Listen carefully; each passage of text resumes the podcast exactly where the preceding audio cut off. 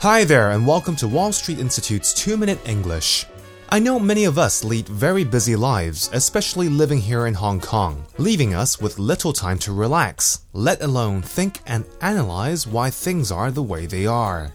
But have you ever stopped to take time to reflect on how things are going on in your life? To reflect on something means to think carefully and deeply about something. To reflect on your life means to think carefully and deeply about your life. Now, why is this important, you may be asking? Well, I believe that it is important occasionally to reflect on how things are going on in different parts of your life, including your studies, work, family, relationships, emotional health, physical health, what you are spending your time doing, what you wish you could be doing, etc. The list is endless.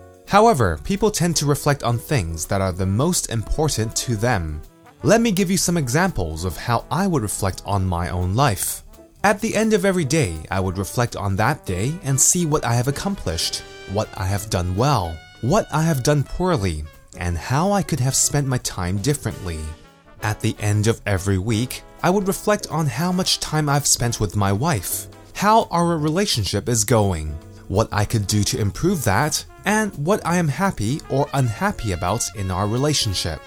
At the end of every month, I would reflect on how I performed at work that month, what I enjoyed, what I did not enjoy, what I would like to change, and how I could do a better job.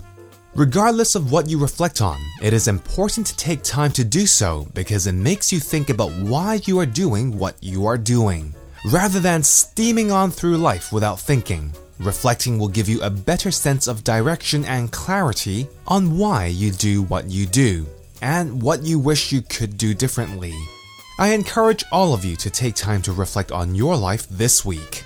That's all for this week's 2 Minute English. Bye bye.